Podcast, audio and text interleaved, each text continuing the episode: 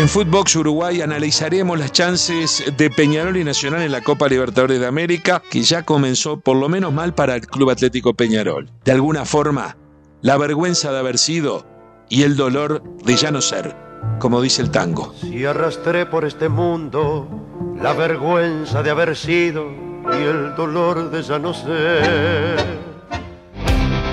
Footbox Uruguay con Sergio Gorsi, podcast exclusivo de Footbox.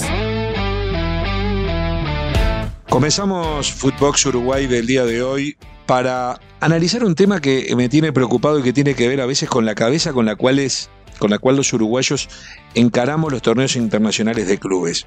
Hay un hecho que el hincha uruguayo no logra todavía entender, o algunos de los hinchas, tal vez la mayoría, sobre todo los hinchas de los equipos más grandes, los hinchas de Peñarol Nacional. Por un lado, los uruguayos vemos como eh, a nivel de selecciones, Uruguay puede competir de igual a igual. Hagamos un, rápido repaso. En las últimas tres Copas del Mundo, Uruguay llegó a tener partidos eliminatorios, o sea, el que perdía se iba, contra eh, grandes potencias. Eh, contra Holanda y Alemania en 2010, con Inglaterra, Italia en el 2014 y con eh, Portugal en el 2018. Todos esos partidos, también hay que decir con Francia también en el 2018, ¿no? En los seis partidos, el que perdía se iba. Y bueno, a Uruguay le tocó perder con Alemania o con Holanda en el 2010 y le tocó perder con Francia en el 2018, pero le tocó ganarle a Inglaterra, en el 2014 a Italia, en el 2014, en ese partido el empate eliminaba a Uruguay y en el 2018 le ganó a la Portugal de Cristiano Ronaldo. ¿Qué quiere decir? Uruguay en estos últimos tres mundiales, a nivel de selección, tuvo eh, seis partidos mano a mano con potencias europeas, ganó tres, perdió tres y fueron todos partidos apretados. ¿Qué pasa? Cuando juegan los clubes, el hincha pretende lo mismo. ¿Por qué? Porque Uruguay, eh, que tiene una historia tremenda en su selección, tiene también hoy, y esto no lo entienden los hinchas, un plantel que está evaluado. Hay una página Transfer Market que yo siempre manejo, que es una página alemana con expertos que analizan el valor de todos los planteles, que hace poco hizo el estudio de las 32 selecciones que van a jugar el Mundial. Y Uruguay está en el noveno puesto con un valor en dólares de 420 millones. ¿Qué quiere decir? 420 millones de dólares vale eh, cada uno de la suma de los futbolistas del último plantel que citó Diego Alonso. Y así hace lo mismo con otros países. Y el Uruguay, que está noveno, está superado solamente por los otros países que han sido campeones del mundo. No está Italia porque Italia quedó eliminado, pero está Inglaterra, que es el que está número uno con mil millones, está Francia con 900 y pico, Brasil con 800 y pico, está Argentina, obviamente, que tiene 200 millones más que, que Uruguay, eh, está Bélgica, que, está pasando por un momento importante, está también eh, eh, Portugal, está España, o sea, las potencias del fútbol mundial, esas ocho, dejamos de lado Italia que no está, están por encima de Uruguay en valor plantel y aparece Uruguay con el noveno. Pero ¿qué pasa? El que va primero tiene mil, si Uruguay tiene 490, es un poco más del doble. 2, algo, si hacemos la cuenta. Pero a nivel de clubes, las cosas son totalmente diferentes. A nivel de clubes, los hinchas entienden que Peñarol y Nacional tienen la misma obligación de marcar diferencias o de marcar competitividad como la selección uruguaya. ¿Por qué? Porque lo marca la historia, porque hay una historia que apoya que Peñarol Nacional tienen grandeza similar a la que nosotros le vemos a Uruguay. Es decir, Uruguay tiene 15 Copas América, tiene cuatro estrellas mundiales en la camiseta. Decimos, bueno, y los clubes, y los clubes también, son tres veces campeones del mundo, ganaron ocho Copas Libertadores de América, ya. Pero el mundo ha cambiado. A nivel de selecciones, como no hay que pagarle a nadie para que venga a defender la celeste, seguimos teniendo planteles competitivos. Pero a nivel de clubes es un problema. Entonces, ¿qué pasa? ¿Cuál es el disparador? Peñarol perdió ayer con Colón. Aquí está Lertora. Paolo Farías.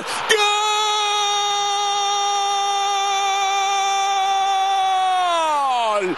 De Colón. Facundo fue el fecundo goleador de la noche.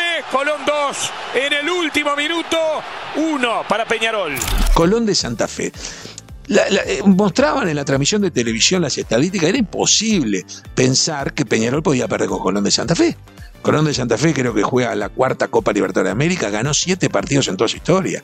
Peñarol jugó 48 copas, 20 semifinales, 10 finales, ganó 5 Copas Libertadores de América, tiene 160 y pico partidos ganados, es uno de los líderes de la estadística en puntos, o sea, Peñarol puede hablar de igual a igual con tres o cuatro más. Puede hablar con, el propio Nacional de nuestro país, o puede hablar eh, con Boca, con Independiente, y, paremos, y con River, y podemos, paremos de contar. No, no, no, no hay interlocutores válidos en la historia. Ahora bien, el grupo G. Voy a la página de Transfermar, que esto lo puede hacer cualquiera este ejercicio en internet. Colón el plantel de Colón que puso ayer en la cancha vale 45 millones de dólares. Con uruguayos en la cancha. ¿eh? 45 millones de dólares vale la ficha de los jugadores hoy si uno los quisiera comprar. Cerro Porteño, que está en el grupo de, Paraguay, 33 millones. Olimpia de Paraguay, 20 millones. Y Uruguay cuarto con 18. Entonces, el, el valor de plantel de- Peñarol vale 18. Está cuarto entre cuatro en el inicio del grupo. ¿Por qué tengo yo creer que va a estar entre los dos primeros y va a seguir en esta Copa? Peñarol está en el lugar 28 de los 48 que juegan a Libertadores. Dicho sea de paso, Nacional, que está cuarto también en su grupo en valor plantel, tiene más, tiene 24 millones en lugar de 18 y está en el puesto 20 entre 48. No hay forma de que el puesto 20 o el puesto 28 gane una copa en Europa. El puesto 20, el puesto 28 no llega a semifinales de Champions. La, la Champions se define entre los cinco más poderosos. Y la Libertadores pasa lo mismo. A ver, Nacional tiene en su grupo a Bragantino, juegan hoy de noche en San Pablo. Bragantino vale 90, 5 a 1 prácticamente con Nacional. Capaz que empatan, capaz que Nacional le gana un partido, pero el grupo C, la chance de Bragantino es mucho mayor que la Nacional. Pero sobre todo, si Bragantino pasa, va a tener mucho más chance que Nacional en el resto de la Copa. ¿Por qué? ¿Por qué? Porque los que son más valiosos, según Transfer Market en esta Libertadores, son Palmeiras con 180, que es el campeón, Flamengo con 176 millones, que es el vicecampeón, River con 148, Atlético Mineiro con 124, y por ahí pasa la cosa. Hay 3, 4 brasileños y los dos argentinos, River y Boca. Boca tienen un poquito menos de 100 y ya empezó con problemas, pero bueno, a la larga se le acomodará. Lo que yo digo es, por ahí va a estar la semifinal. Algún colado puede haber y terminará no llegando a la final. Pero por ahí pasa. Pero el hincha de Peñarol se sienta a ver la transmisión de Peñarol Colón o viajan 2.000 hinchas y si hubiesen dado 10.000 entradas iban 10.000 personas, 10.000 hinchas y creen que es Peñarol. Creen que es el cinco veces campeón de América, el que jugó 10 finales, 20 semifinales y contra Colón tiene que ser goleada. Y no, Colón le pasó por arriba a Peñarol. Arrancó el partido y Colón erró goles increíbles, hasta que llegó la apertura del score. Uy, qué lindo para Bernardi por el medio Beltrán. Bernardi, Beltrán, Bernardi, Beltrán, Bernardi, Bernardi, Bernardi. Tapó el arquero. Pulga.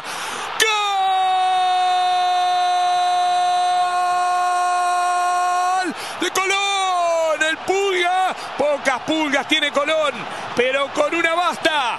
El Pulga, Luis Rodríguez, el 10 y la cinta de capital, la pelota, el fútbol, aunque ahora solo entró a empujarla. Señores, Colón 1, se veía venir, estaba más cantado que despacito. Nada para Peñarol. El primer tiempo fue muy flojo de Peñarol. Debió haber perdido 3 a 0. Se fue con un 1 a 0 que le salió regalado. En el segundo tiempo, es verdad, Peñarol pudo acomodar un poco. Peñarol un equipo desmembrado, la gente se la agarra con el técnico, con la riera. Peñarol dejó ir a toda la defensa. Tenía dos laterales, Giovanni González y Piquerés, que eran jugadores de selección uruguaya. Se fueron los dos. Se fueron tres zagueros, que eran titulares. Cajelmacher, Formiliano, Carlos Rodríguez. Se fue el acompañante de Gargano en el medio campo, que era Trindade. Se fue Agustín Canovio. Se fue David Teráns. Facundo Torres, todos jugadores que están en medios más importantes económicamente hoy, y que además en el caso de Terán se eliminó a Peñarol en la propia Sudamericana, ya jugó la primera parte con Peñarol, la segunda con Atlético Paranense, semifinal, ganó Atlético Paranense, gol de David Terán. Entienden cómo funciona esto, pero aquí acá no lo entiende y pretende que un equipo que se desflecó, el mismo técnico haga milagros. Vinieron algunos jugadores, pero por supuesto que si hubo que vender, los que vinieron van a ser siempre inferiores, aunque algunos nosotros creamos que pueden rendir, son inferiores a los que se fueron. Si no, no sería un negocio para quien no tiene dinero. Es un problema económico que tiene el fútbol uruguayo desde hace tiempo, pero que hoy en día se hizo imposible. Entonces, Peñarol le puede ganar a Colón y le puede ganar a Colón, incluso en la revancha. Este partido lo perdió y bien, en la hora, en el último minuto, pero lo perdió bien. El plantel vale tres veces menos, hasta tres, cuatro veces menos podés pelear un partido. Ahora, Peñarol si llega algo vale 10 veces menos que Palmeira, no puede ganar la Libertadores, puede pasar a la segunda ronda con muchísimo esfuerzo y eh, capaz que una, ya está, en la próxima se va a cruzar, tiene que ligar mucho los cruces. Lo mismo debería pasar con Nacional. Yo creo que a esta altura Peñarol y Nacional deberían, el mejor negocio que pueden hacer es jugar el grupo de Libertadores salir terceros y pasar a la Sudamericana, donde tampoco van a tener los planteles más valiosos, pero va a ser más parejo y ya vieron, Peñarol llegó a semifinal el año pasado. Es decir, se puede hacer. Esto es algo que lo digo también para Europa. El Barcelona de Koeman, que andaba a los tumbos, tuvo que cambiar de técnico, andaba horrible en la Liga Española, salió tercero en su grupo y pasó a la, a la UEFA League. Y en la UEFA League es el gran candidato a ganarla. Y a veces los cuadros grandes como Barcelona, Peñarol y Nacional son grandes, pero en el caso de Barcelona, cuadro grande con dinero, y en el caso de Peñarol Nacional, cuadro grande sin dinero. A veces hay que dar un paso para atrás para poder dar dos para adelante. Yo prefiero a Peñarol Nacional compitiendo con chance en una sudamericana que en esta Libertadores en donde se les va a hacer muy difícil. Nacional el grupo lo tiene con Bragantino de 90 millones, Vélez Arfield de 46, Estudiante de La Plata de 34 y Nacional con 24. ¿Va a ser difícil? ¿Es imposible? No. Le puede ganar a todos, pero no es lo más probable, no es el candidato arranca cuarto en cantidad de, figuras que puede poner en la cancha. Igual que Peñarol, arranca cuarto. Y bueno, cualquier cosa que logre arriba de cuarto, ya hay que aplaudirlo en lugar de tomarlo con angustia. Pero el hincha uruguayo cree y juega todavía con aquella camiseta llena de gloria en épocas en donde las diferencias existían pero menores. La, diferencia podía ser dos veces menos, tres veces menos, cuatro veces menos, cinco veces menos. Hoy la diferencia de valor plantel que pone Nacional y Peñarol en la cancha en una Libertadores es diez veces menos de quien sale campeón. Diez veces menos. Y del que sale campeón del mundo, que fue Chelsea, 50 veces menos. Entonces, el hincha de Uruguay, el hincha uruguayo, tiene que entender que Peñarol y Nacional fueron los dos primeros tricampeones del mundo, pero hoy los campeones del mundo tienen 50 veces más de valor plantel. El Chelsea vale mil millones y Peñarol y Nacional vale más o menos 20 millones. Se multiplica por 50. Por 50 no hay casualidades. No hay casualidades, no hay milagros. No llegas a esa instancia. Ese es el punto. Por eso yo creo que el fútbol uruguayo tiene que conformarse con que Peñarol Nacional hayan ganado dos de las últimas tres Copas Libertadores sub-20. Que Uruguay salga campeón de sudamericano sub-20 y también de mayores, ¿por qué no? Porque la pelea.